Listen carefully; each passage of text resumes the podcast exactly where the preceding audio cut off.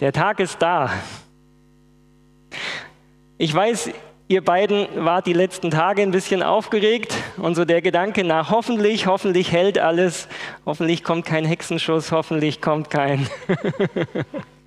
so ist es, genau. Schön, dass ihr hier seid. Schön, dass wir diesen Tag gemeinsam verbringen können.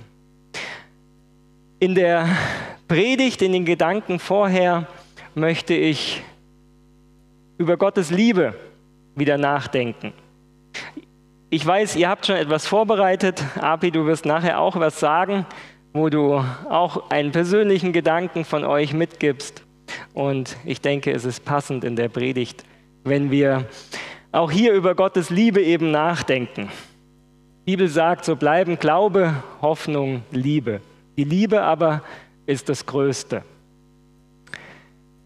1. Johannes 4 lesen wir, wir haben erkannt und geglaubt die Liebe, die Gott zu uns hat. Gott ist Liebe. Und wer in der Liebe bleibt, der bleibt in Gott und Gott in ihm. Und das ist auch das, was ihr erleben durftet. Auch ihr habt ein Stück weit diese Liebe Gottes erkannt, die Gott zu euch hat, womit er euch begleitet und geführt hat in eurem Leben. Wir werden nachher ein bisschen davon hören. Und deswegen ist die Taufe heute nichts, um diese Liebe zu verdienen und zu erarbeiten, um dann sagen zu können, siehst du Gott, ich habe was, was ich aufweisen kann, sondern es ist die Antwort auf diese Liebe, die ihr erkannt habt, die Gott euch in eurem Leben, euer Leben lang gezeigt hat. Im ersten Korintherbrief hat Paulus dieses große Lied auf die Liebe. Ich lese der Zeit halber, dachte, ich habe noch die andere Folie, wo ich Liebe mit Gott gleichgesetzt habe, aber ich habe die drin gelassen. Wir lesen also den Bibeltext nochmal ganz bewusst, um uns vorzustellen, denn Liebe ist heute so ein Wort, was inflationär überall gebraucht wird. Im Radio, wir können viel davon hören in vielen Liedern und doch ist die Frage, was ist diese Liebe? Und die Liebe, die die Bibel meint, die Gott meint, wird definiert. Gottes Liebe ist langmütig und freundlich. Gottes Liebe eifert nicht. Gottes Liebe treibt nicht Mutwillen. Sie bläht sich nicht auf. Sie verhält sich nicht ungehörig. Sie sucht nicht das ihre. Sie lässt sich nicht erbittern. Sie rechnet das Böse nicht zu. Sie freut sich nicht über die Ungerechtigkeit. Sie freut sich aber an der Wahrheit. Sie erträgt alles. Sie glaubt alles. Sie hofft alles. Sie duldet alles. Der Gedanke, über den ich heute nachdenken möchte, ist dieser kleine Satz. Die Liebe erträgt alles. Und wenn wir ehrlich sind, wenn wir das lesen, dann muss eigentlich so ein bisschen Unbehagen in uns sein. Die Liebe erträgt alles. Alles? Wir leben im Moment in einer Zeit, wo wir einen Krieg haben, wo viel Ungerechtigkeit passiert, wo Menschen zu uns kommen, weil in ihrer Heimat das Leben unmöglich geworden ist. Die Liebe erträgt alles. Auch ein Wladimir Putin.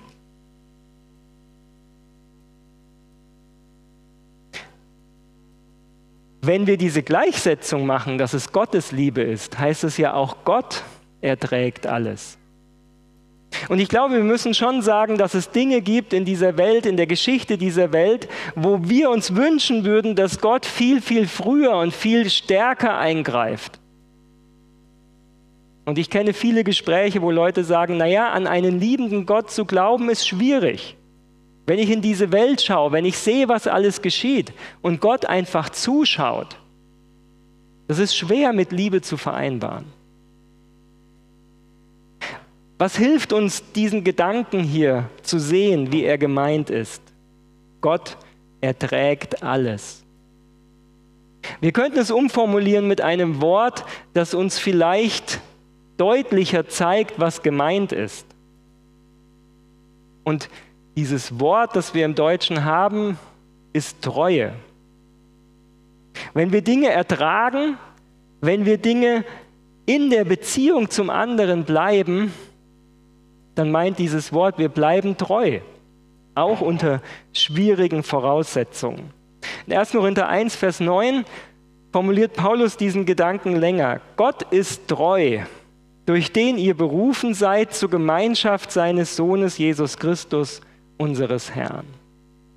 Das heißt, dieser Punkt hier, Liebe erträgt alles, will nicht sagen, dass jeder auf dieser Welt machen kann, was er will und Gott einfach nur zuschaut und alles erträgt.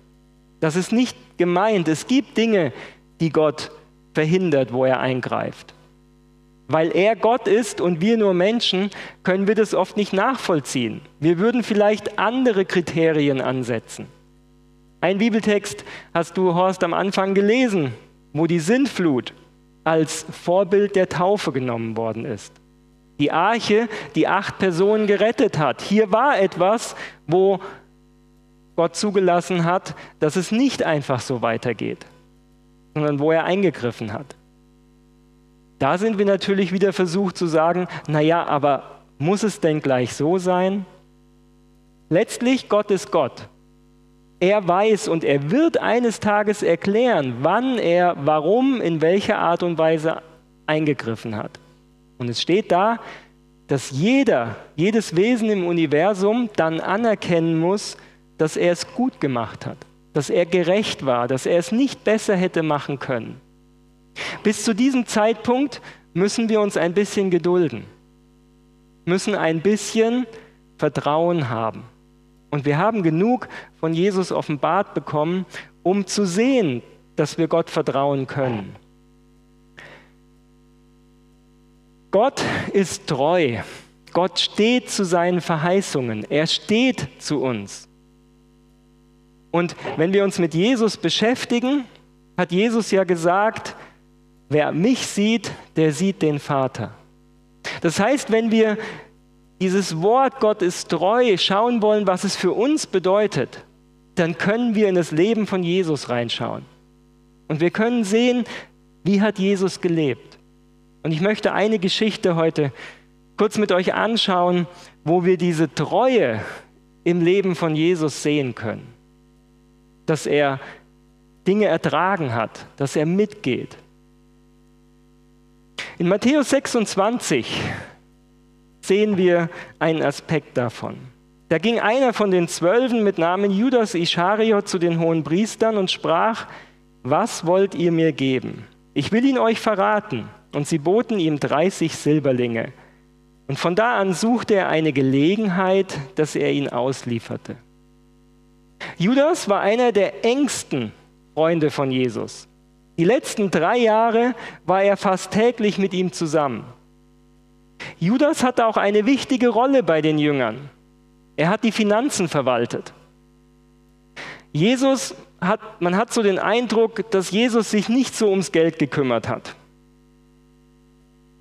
Wenn, dann sind es eher Dinge, wo andere auf ihn zukommen. Sollen wir Steuern zahlen? Sollen wir die Tempelsteuer zahlen? Jesus nimmt Stellung dazu, aber wir sehen ihn selber nicht damit involviert. Und wir haben uns heute Morgen im Bibelgespräch ja über das Thema Habgier unterhalten und wir sehen, dass Jesus selber gesagt hat, der Menschensohn hat nichts, worauf er seinen Kopf lege. Er hat nichts, was er sein eigen genannt hat. Und trotzdem war er ein glücklicher Mensch. Natürlich, auch bei seinen Jüngern hat das Thema Finanzen die ein oder andere Rolle gespielt. Aber es war nicht der Fokus von Jesus. Es ist notwendig, aber es soll nicht unser Herz bestimmen und auch hier war Jesus unser Vorbild. Für Judas allerdings war der Umgang von Jesus mit Geld ein wenig, was könnte man sagen, Jedenfalls hat er gesagt, dass Jesus diesen Bereich ein bisschen zu sehr vernachlässigt hat. Judas hatte in der ein oder anderen Situation andere Gedanken. Und da war kurz vorher die Situation, da saßen sie beim Essen bei einem Pharisäer, hinein kam eine Frau und hat Jesus die Füße mit teurem Öl gesalbt. mit einem Jahreslohn. Und diese Frau hatte auch noch einen zweifelhaften Ruf. Und Judas war der Meinung, dass die Situation schon ein bisschen kompromittierend war. Und dass man dieses Öl besser, hätte, besser nutzen können, als jetzt in einer Situation alles für Jesu Füße auszugeben. Und Jesus rügt ihn indirekt, indem er dem Pharisäer und ihm auch sagt, lass die Frau in Ruhe. Das, was sie gemacht hat, war gut. Verschwendung ist gut. Und für Judas war das so der letzte Punkt, wo er gedacht hat, nee, irgendwie bin ich damit nicht zufrieden. Und Judas in seinem Herzen trifft eine Entscheidung. Er geht zu den religiösen Führern und er sagt, ich liefere euch Jesus aus. Jesus hat zwar jeden Tag in der Öffentlichkeit gepredigt, aber dort wollten sie ihn nicht festnehmen, aus Angst, dass das Volk sich für Jesus einsetzt. Und so haben sie auf eine günstige Gelegenheit gewartet, wo niemand es mitbekommt, wo niemand da ist, der Jesus verteidigen kann. Die Jünger wussten, wo sich Jesus abends aufhält, in welche Verstecke er sich zurückzieht. Und Judas trifft die Entscheidung, das zu verraten. Er tut es für Geld. Natürlich kann man sich überlegen, ob er nicht noch weitere Motive gehabt hat. In der Bibel werden keine weiteren Motive genannt, sondern wir sehen hier, dass es um Habgier ging. Da ist jemand, der zum engsten Kreis von Jesus gehört, der all seine Lehren mitbekommen hat und der in seinem Herzen darüber nachdenkt, Jesus auszuliefern. Am Abend des Passamales, Donnerstagabend in der Woche, am Tag vor seiner Kreuzigung, setzte sich Jesus zu Tisch mit den Zwölfen. Und als sie aßen, sprach er, Wahrlich, ich sage euch, einer unter euch wird mich verraten. Und sie wurden sehr betrübt und fingen an, jeder einzeln zu ihm zu sagen, Herr, bin ich's? Jesus weiß, was im Herzen von Judas geschieht. Und deswegen ist es spannend, auf Jesus zu schauen und sich die Frage zu stellen, wie reagiert er? Wie reagiert Jesus? Da ist jemand, der zu seinem engsten Kreis gehört und der die Entscheidung trifft, Jesus zu verraten. Wie geht Jesus damit um? Wie geht Jesus in unserem Leben um, wenn wir Entscheidungen treffen, die eigentlich Jesus das Herz brechen? Weil wir uns für Dinge entscheiden, wo wir eigentlich wissen, dass es nicht in Ordnung ist. Wo wir Entscheidungen treffen, die unser Leben in eine Richtung bewegen, die Gott nicht will. Weil er weiß, es schadet uns. Jesus zeigt hier offen, ich weiß es, einer von euch wird sich gegen mich stellen, einer von euch wird mich ausliefern. Die Jünger sind betroffen. Wir merken das. Es fällt uns manchmal schwer, uns in Geschichten hineinzuversetzen, wenn wir das Ende schon kennen. Und Judas ist ja bis heute sprichwörtlich. Naja, Judas halt. Aber sich hineinzuversetzen, was es bedeutet haben muss, auch welcher Schmerz das für Jesus bedeutet haben muss dass da jemand ist, der zum engsten Kreis gehört, um den er sich drei Jahre bemüht hat und der nun eine Entscheidung trifft, die ihn verletzen wird, ihn auszuliefern. Die Jünger sind sehr betroffen. Jesus antwortete und sprach, der die Hand mit mir in die Schüssel taucht, der wird mich verraten. Der Menschensohn geht zwar dahin, wie von ihm geschrieben steht, doch weh dem Menschen, durch den der Menschensohn verraten wird. Es wäre für diesen Menschen besser, wenn er nie geboren wäre. Das sind ziemlich deutliche Worte von Jesus. Und es ist die Einladung an Judas zu sagen, ich weiß, was in deinem Herzen gerade geschieht. Und das, was er hier sagt, diese harten Worte, es wäre besser, wenn er nie geboren wäre, das sagt Jesus nicht, weil er seinen Wut und seine Zorn jetzt an Judas auslässt, sondern er weiß, Judas, wenn du dich von mir abwendest, bleibt nur Finsternis. Es bleibt nur Hoffnungslosigkeit. Deswegen sagt er das. Ich weiß, wenn du diese Entscheidung weitergehst, dann wird am Ende nur Hoffnungslosigkeit auf dich warten. Und du wirst dir selber wünschen, nie geboren zu sein, weil du aus dieser inneren Qual keinen Ausweg mehr haben wirst, weil ich die Quelle des Lebens bin. Ich bin der, der dir Freude schenkt. Ich bin der, der die Zukunft schenkt. Wenn du dich von mir abwendest, dann wartet auf dich nur Verzweiflung. Von dem her zeigt er Judas, dass er ihn kennt. Und es ist nicht so zu verstehen, als dass er ihn reindrängt und sagt, mach nur, du wirst schon sehen, was du davon hast, sondern es ist die Einladung, der Bissen Brot. Wofür steht dieser Bissen Brot? Wer mein Leib isst und mein Blut trinkt. Es ist die Einladung an Judas der Vergebung. Es ist die Einladung an Judas, wieder Teil zu sein, sich nicht abzuwenden von Jesus, sondern ihn in sich aufzunehmen, den Widerstand loszulassen, die Pläne fallen zu lassen und zu sagen, Jesus, du hast recht, ich werde es nicht tun, ich erkenne dich. Da antwortete Judas, der ihn verriet, und sprach, bin ich's, Rabbi? So als will er sicher sein und sagen, weißt du es wirklich, was ich vorhab? Und Jesus sagt, du sagst es. Deutlicher geht es nicht mehr. Judas weiß sich erkannt. Wie Jesus wirklich zu ihm steht und die Treue zeigt sich in der nächsten Begegnung. Judas steht nach dieser Situation vom Tisch auf und geht. Er bleibt nicht in Jesu Nähe. Er entscheidet sich dafür, ihn wirklich auszuliefern. Als wir das nächste Mal Judas sehen, ist es im Garten Gethsemane.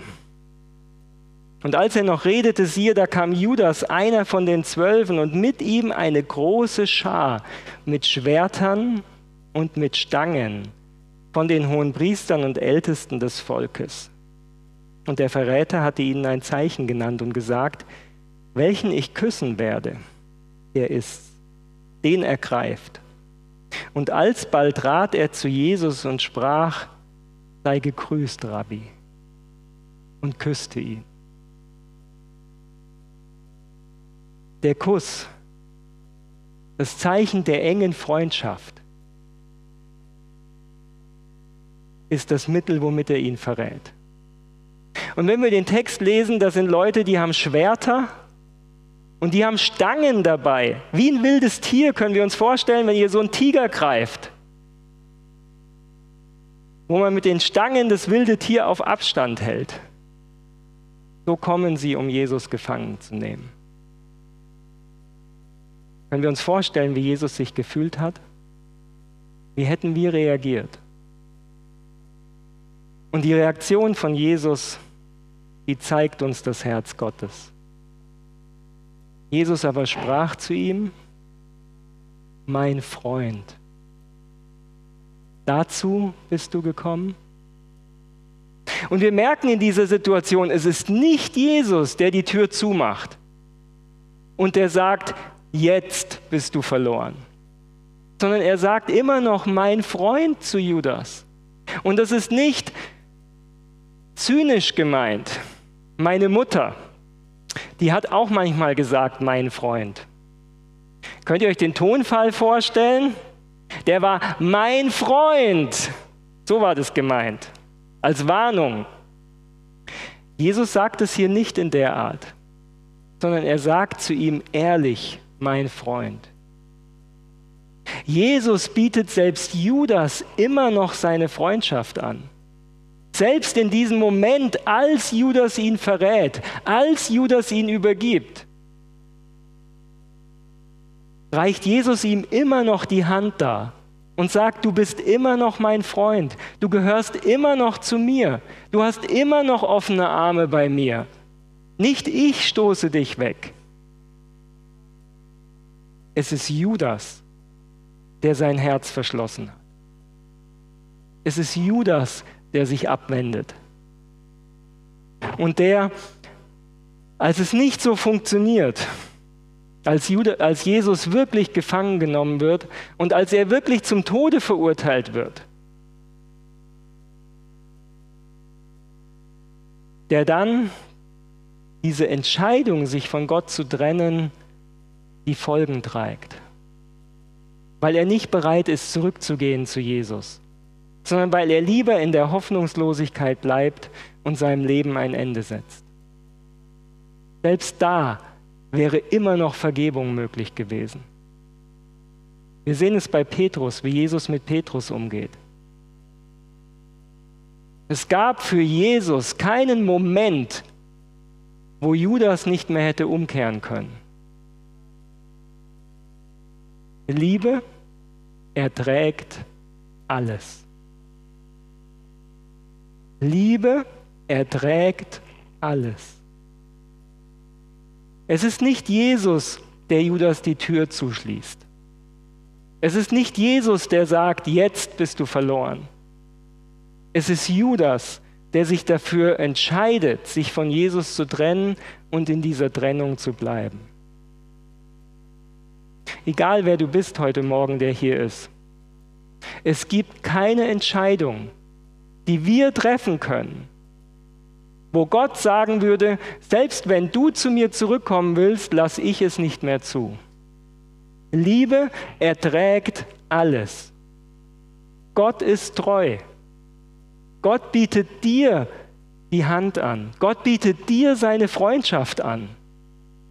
Es ist unsere Entscheidung, wie wir darauf reagieren.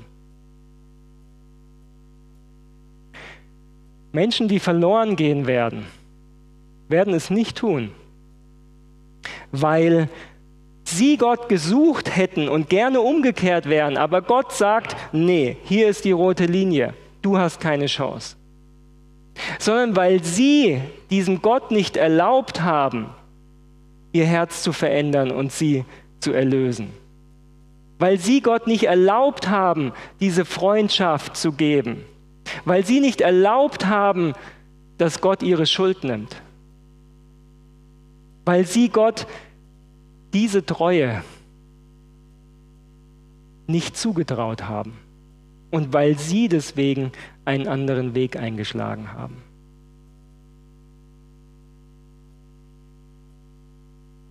Claudia und Api, ihr trefft heute nicht die Entscheidung vom Judas. Ihr trefft genau die andere Entscheidung. Ihr sagt, wir haben erkannt, wie treu Gott ist. Wir haben erkannt, wie liebevoll Gott ist. Und wir möchten diese Liebe annehmen. Wir möchten ihr folgen. Und wie stark diese Liebe ist, habe ich euch noch zwei, drei Bibeltexte und Zitate auch von Ellen White rausgesucht zur Taufe.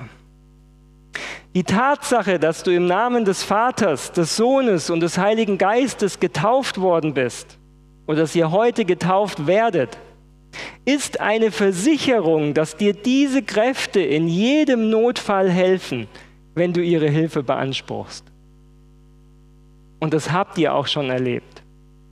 Ihr werdet es nachher kurz sagen, wo ihr erlebt habt, dass Gott euch geholfen hat.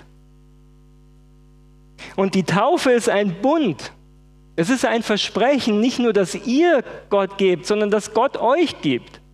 Zu sagen, es gibt keine Situation, wo der Vater, der Sohn und der Heilige Geist nicht zu eurer Hilfe zur Verfügung stehen. Wir werden im Namen des Vaters, des Sohnes und des Heiligen Geistes getauft. Und diese drei großen, unendlichen Mächte haben zusammen versprochen, für uns zu wirken, wenn wir mit ihnen zusammenarbeiten. Die Taufe ist das Versprechen Gottes, dass wenn wir ihm vertrauen, dass er mit uns zusammenarbeiten wird, dass er uns führen wird, dass er uns begleiten wird, dass er uns helfen wird. Auch im ersten Korintherbrief, kurz vor diesem Loblied auf die Liebe, sagt Paulus diesen Satz. Bisher hat euch nur menschliche Versuchung getroffen. Aber Gott ist treu, der euch nicht versuchen lässt über eure Kraft, sondern macht, dass die Versuchung so ein Ende nimmt, dass ihr es ertragen könnt. Egal wie schwer die Situationen unseres Lebens werden, egal was kommt, egal welche Versuchungen, welche Herausforderungen, welche Nöte kommen, Gott ist treu. Gott ist treu. Er steht an unserer Seite. Er lässt uns nicht alleine. Lasst uns zu Jesus aufschauen, nicht nur als unserem Vorbild, sondern auch als dem Anfänger und Vollender unseres Glaubens. Das heißt, selbst wo unser eigener Glaube zum Ende kommt, selbst wo wir nicht mehr die Kraft haben, da dürfen wir wissen, er ist der Vollender unseres Glaubens. Er bleibt treu. Er wird uns niemals loslassen. Als wir bei unserer Taufe ihm versprochen haben und die Handlung im Namen des Vaters, des Sohnes und des Heiligen Geistes an uns vollzogen wurde, haben diese drei großen Mächte selbst versprochen, für uns zu wirken. Nicht nur unseren Glauben zu beginnen, sondern ihn zu vollenden. Ich bin so froh, dass wir die Versprechen Gottes haben. Gott ist treu. Jeder von uns, der schon getauft ist, darf sich daran erinnern, dass Gott bei der Taufe dieses Versprechen gegeben hat, dass er treu ist. Und wer nicht getauft ist, kann darüber nachdenken, ob es nicht Zeit ist, diesen Bund einzugehen, dem zu vertrauen, der treu ist. Amen. Herr Jesus, danke für diese Zeit der Gemeinschaft als dein Leib heute Morgen. Deine Gemeinde, die du eingesetzt hast. Danke, dass wir zusammenkommen können, um dich zu loben, zu preisen, um über dich nachzudenken, um deine Gegenwart zu genießen. Und danke auch für diesen besonderen Moment der Taufe heute. Danke, Herr Jesus, dass wir dich sehen konnten als treuen Freund, als der, der unsere Schwachheit, der unsere Untreue und unsere Fehlerhaftigkeit erträgt und der sie nicht nur toleriert, sondern der uns in Liebe trägt. Ich möchte dir Danke sagen, dass du uns treu bist, dass du unsere Hand nimmst und dass du sie nicht loslässt, Herr. Und wir bitten dich, dass wir dich immer besser kennenlernen, dass wir dein Herz immer besser verstehen. Und Herr, dass wir selber Menschen sind, die an dir festhalten, egal was kommt. Und darum bitten wir dich für heute, für morgen, für die kommende Woche und für unser weiteres Leben, Herr, dass wir dir die Freundschaft halten, dass wir deine Liebe erwidern, dass wir offen sind für dich, für dein Wirken. Du weißt, wo wir Veränderung brauchen.